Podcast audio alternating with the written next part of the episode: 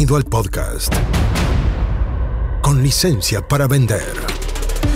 Aquí aprenderás cómo llevar las ventas de tu empresa de tecnología al siguiente nivel. Entrevistas a expertos, emprendedores y muchos consejos prácticos. Conducido por Jorge Zamora. Bienvenidos. Auspicia. MCI Consultores. Hola, bienvenido a un nuevo episodio del podcast con licencia para vender. Soy Jorge Zamora y nuevamente estoy súper contento de que estés prestando tus oídos a estas divagaciones. Si eres un emprendedor del mundo de la tecnología o tienes que liderar un equipo de tecnología en ventas, este podcast es para ti. Y si quieres que además te entrene sin costo en talleres en vivo que estoy haciendo, precisamente para quienes lideran equipos de venta o incluso sin tener un, equipo de ventas tienes que tú vender tus propios servicios, bueno, entonces entra a vendetecnología.com. Súper simple el dominio, vendetecnología.com. Inscríbete y te va a llegar un correo para avisarte cuándo vienen los próximos talleres. Acabo de hacer uno sobre marketing para empresas de tecnología. Vimos cómo trabajar en posicionamiento y cómo facilitar la venta antes de ir a vender, como con una buena estrategia de marketing. Ahora el 28 de marzo voy a hacer uno sobre cómo cerrar más proyectos, cómo cerrar más ventas de proyectos de tecnología. Si vendes proyectos TI, de desarrollo software, de aseguramiento de calidad, etcétera, etcétera, lo que sea, que tenga que ver con proyectos, con servicios configurados. Este 28 de marzo lo voy a hacer para 10 participantes. Así que si quieres participar, entra a vendetecnología.com. Bien, vamos al tema de hoy.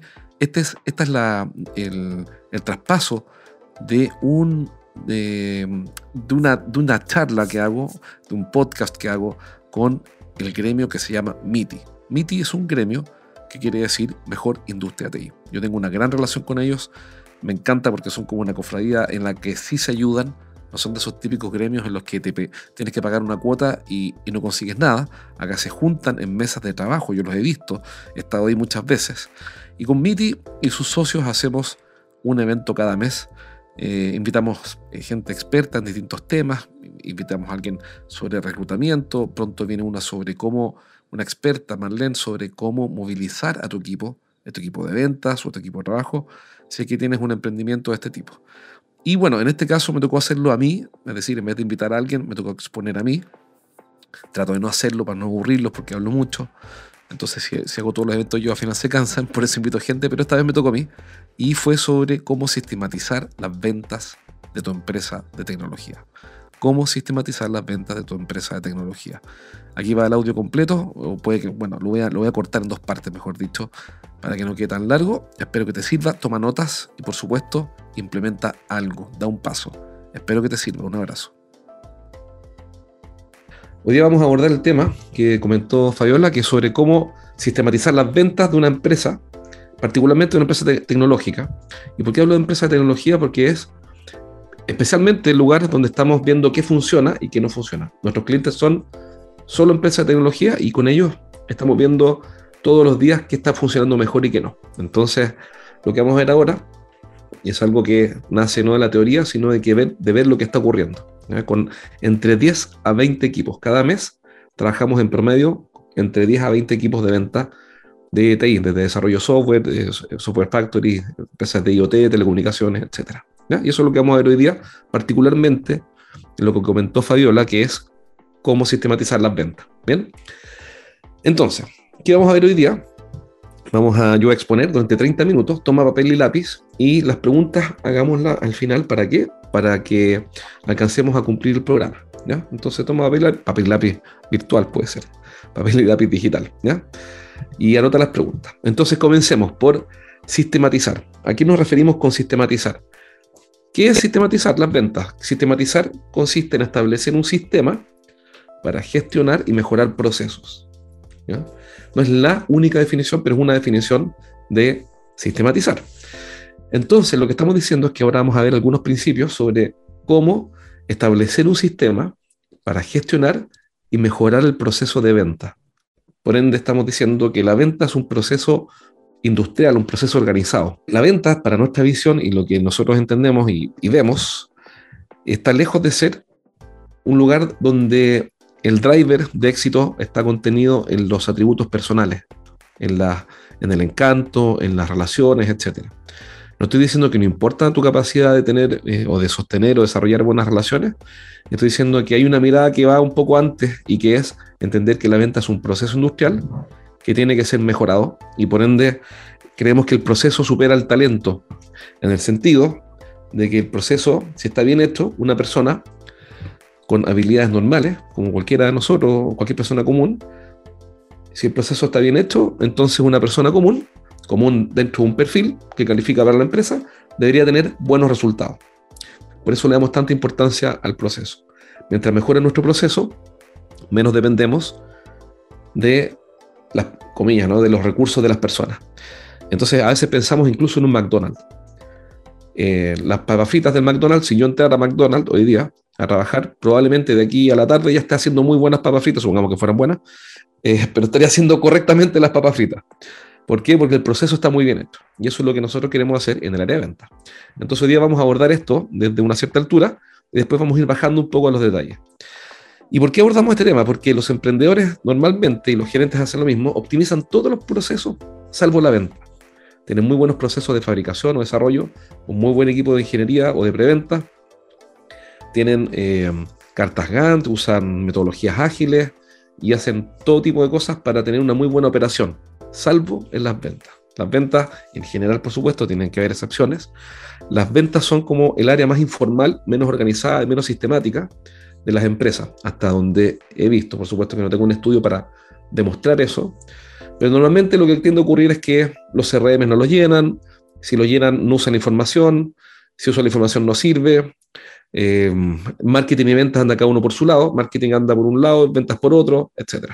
Entonces, optimizar el proceso de venta es lo que nos convoca hoy día y por ende vamos a abordar algunos temas de mindset que, que lamentablemente hay que abordar antes de la estrategia. ¿Por qué? Porque una estrategia sin cambio de mentalidad no tiene futuro. Por eso vamos a hablar un poco de la mentalidad que hay detrás de una buena estrategia para sistematizar las ventas.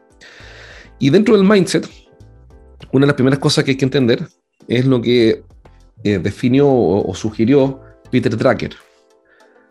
Peter Drucker dijo una vez, la empresa es una fábrica de clientes. Entonces, si yo soy gerente de una empresa de tecnología, no me puedo entender de que la función esencial no es desarrollar software o desarrollar aplicaciones, sino que es fabricar clientes es un cambio en la mirada por la cual la prioridad uno de una compañía es lograr este output, este resultado de forma regular y predecible y sistemática. Entonces, lo primero es asumir que la empresa es una fábrica de clientes. Por, ende, el líder del equipo, sea el gerente general o lo que sea, no puede desentenderse de esa misión. No estoy diciendo que el gerente general de una empresa de tecnología tiene que ir a vender todos los días. Estoy diciendo que su primera preocupación es mantener la fábrica funcionando y hacer que la fábrica no se detenga. No es desarrollar software, no es eh, desarrollar aplicaciones móviles, es asegurarse de que la fábrica no se detenga y que por el contrario funcione cada vez mejor. Entonces, en cuanto a mindset, esta es una de las primeras cosas que vamos a ver. Por ende, el 90% de desafíos es de mentalidad, no de estrategia. Normalmente la estrategia nace de la forma en que pensamos. Entonces, una mejor estrategia va a nacer de una mejor forma de pensar. Por ende, si yo entiendo que la empresa es una fábrica de clientes y que por ende esa es la prioridad número uno, fabricar clientes para una compañía, una empresa de tecnología también en lo particular, entonces ya no es importante vender o sistematizar. Es la prioridad número uno, después de la cual podemos hablar de un montón de otras cosas. Pero de poco me sirve hablar de agilidad o de metodologías X si es que no estamos todos de acuerdo en que no hay otra prioridad más allá o, ah, antes de fabricar clientes de forma regular y sostenida. ¿Bien? Entonces la pregunta es, bueno, si estamos de acuerdo con eso, que podría no estarlo, está bien, eh, ¿qué sistematizamos?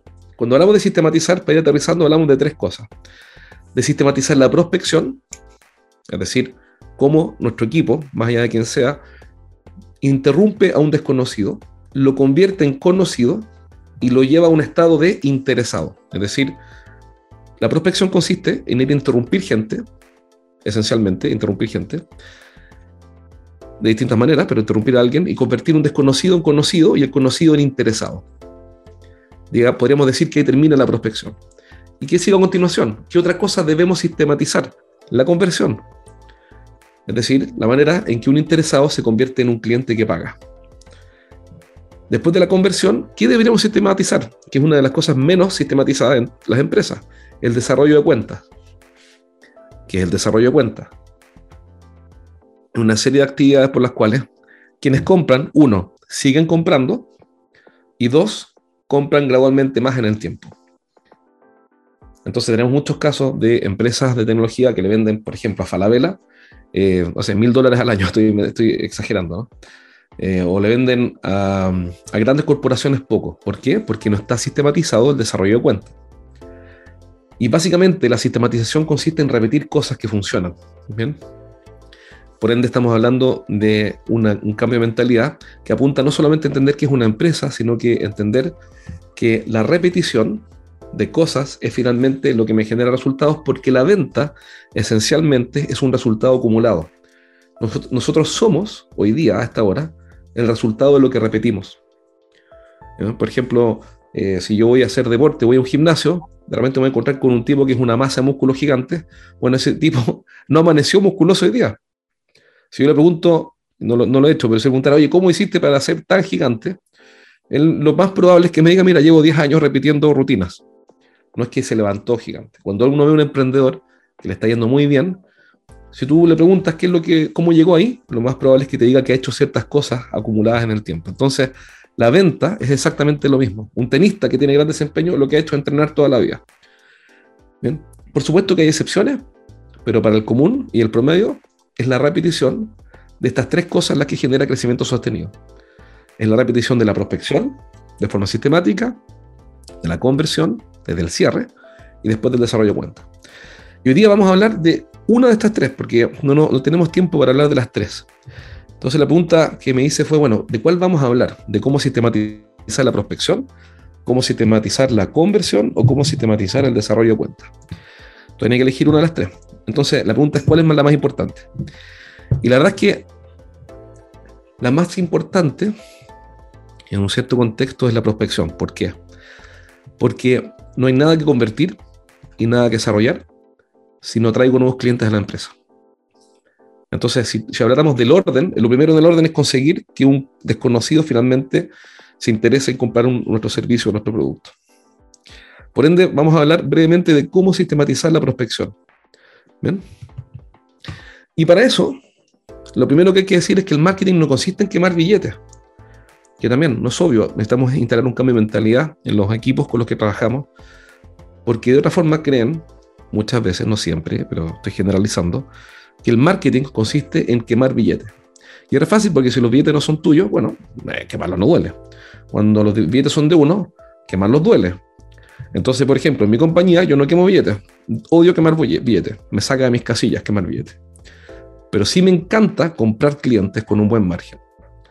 Entonces, ¿por qué hablo de esto? Porque cuando hablamos de prospectar, no estamos hablando de gastar dinero de otros, que es como lo que hacen los políticos con los impuestos, es plata de otros, entonces nunca huele, em, sino que consiste en invertir para hacer que desconocidos finalmente se conviertan en clientes y podamos rentabilizar lo que invertimos. El marketing, por ende, por ende es una inversión. Por ejemplo, voy a suponer un caso bien simple. Supongamos que hago un evento para, eh, para clientes potenciales. Y en este evento vienen 10 personas.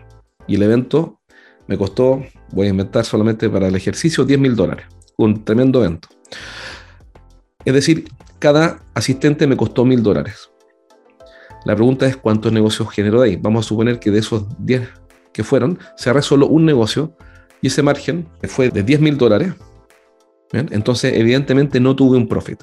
Yo necesito que ese negocio pague la inversión que hice antes, sea, que hice en el evento. Entonces, marketing lo que va a hacer es decir, invierto 100 en una caja, marketing es una caja, y ahora la pregunta es cuánto saco de esa caja. Y lo único que tiene que hacer marketing es asegurarse de que saque más de lo que entra. Si en la caja de marketing yo meto 100 o meto 10 mil dólares, tienen que salir a lo menos 10 mil dólares en un plazo razonable. Por supuesto que no todos los negocios se generan de inmediato, pero digamos que en un año es más que razonable. O depende del ciclo de venta, pueden ser 6 meses. ¿bien? Entonces, marketing consiste en comprar clientes, eh, midiendo muy bien cuánto invierto y cuánto saco. Todo lo demás es quemar billetes. Es decir, en nuestra visión, esto no se trata de dar a conocer la marca, estar en LinkedIn o estar en no sé dónde porque hay que estar, y tampoco ir saltando de un canal a otro, gastando tiempo, esfuerzo, recursos y dinero, esperando que algo caiga como en la danza de la lluvia. La ciencia ha avanzado mucho y la gente ya no baila para que llueva. ¿Qué es lo que hace la ciencia? Dice, vamos a ver qué funciona y qué no funciona. Con eso, ¿qué es lo que, qué es lo que hacemos? Es reconocer que hay un número que es el más peligroso de todos para un negocio. Entonces, la pregunta que una vez escuché de un tipo que conozco es, ¿quién sabe cuál es el número más peligroso para un negocio? Y mm, la respuesta es uno, el número uno. Es decir, un cliente peligrosísimo. Acaba de haber una empresa de tecnología que quebró porque le vendía a, creo que era Movistar, y se fusionó y le cortaron el, le cerraron la llave. Otro número peligroso uno es una forma de captar clientes. ¿Bien? Entonces, ¿qué es lo que vamos a hacer con marketing? Vamos a buscar varias formas de captar clientes. Muchas veces nos preguntan cuál es la mejor forma, cuál es la mejor manera de captar un cliente nuevo. Y la respuesta es todas las maneras. ¿Cuál, es la mejor, ¿Cuál es el mejor canal para captar clientes para mi empresa de tecnología? Todos los canales. Todos los canales que aplican, por supuesto. Pero no es uno, es la suma.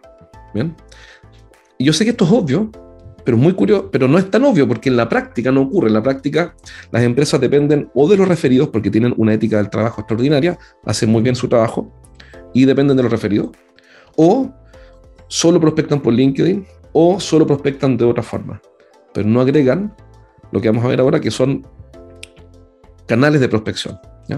Entonces, lo primero que hay que entender es que vamos a sistematizar la prospección, la conversión y el desarrollo de cuentas. La prospección es la prioritaria y entendemos cómo, cómo sistematizar que no es quemando billetes, sino que comprando clientes con un margen, es decir, con una utilidad final, con un con una ganancia. Y luego vamos a entender que nuestra empresa es como un partenón. Entonces una vez le escuché a Jay Abraham esta explicación y me pareció genial, de cómo es una empresa. Entonces vamos a suponer que esta es tu empresa. La pregunta es, voy a suponer que tu empresa se sostiene sobre un pilar, que son eventos presenciales. Uno de nuestros clientes, de hecho, y, gracias a él ahora incorporamos nosotros eventos presenciales, partimos el próximo mes. Tenemos un cliente que su gran estrategia para eh, captar clientes son los eventos presenciales. Le funciona fantásticamente bien. De hecho, le pregunté cuánto invertía en cada evento. Entiendo que hace dos eventos al mes, es una empresa de tecnología, y me dijo que eran 700 mil pesos, digamos que son como 900 dólares. Entonces, estamos en, con otras personas y alguien dijo, oye, pero 900 dólares es mucho. Y la Alejandra, que es un encanto persona, le sonrió con una sonrisa amplia y me dijo, sí, es mucho, pero me encanta pagar esos 700 dólares. La pregunta es, ¿por qué le encanta? ¿Por qué? Porque está ganando muchísimo más y ahí nos contó cómo cierra negocios apalancada sobre ese evento. Entonces aquí la pregunta es, si este fuera mi empresa ahora, esta que estás viendo, que tiene un solo pilar, ¿tú invertirías en mi empresa? Si uno mira la forma de este edificio, es frágil porque tiene solamente un pilar. Entonces, ¿en qué consiste sistematizar la prospección? Consiste en ir agregando otros pilares donde no todos van a funcionar igualmente bien, no tienes por qué implementarlos todos de inmediato, tampoco todos los pilares que existen aplican para tu negocio, pero el punto es que yo me hago la pregunta permanentemente de cuáles van a ser los pilares que vamos a utilizar para ir sosteniendo nuestro negocio, para que sea un negocio sano, que esté generando entradas de nuevos clientes de forma regular y sistemática en el tiempo. Bueno, espero que te haya servido este episodio sobre cómo sistematizar las ventas de tu empresa de tecnología. Recuerda que si entras a vendetecnología.com, anótate y te van a llegar invitaciones a estos eventos y otros más que estoy haciendo para emprendedores y gerentes de empresas de tecnología que tienen que vender proyectos. Te mando un abrazo, nos vemos pronto. Hasta aquí llegamos por hoy. Nos encontramos en el próximo capítulo de Con licencia para vender. Un podcast para que aprendas a llevar las ventas de tu empresa de tecnología al siguiente nivel. Nos reencontramos la próxima, junto a Jorge Zamora. Hasta entonces. Traído a ustedes por MCI Consultores.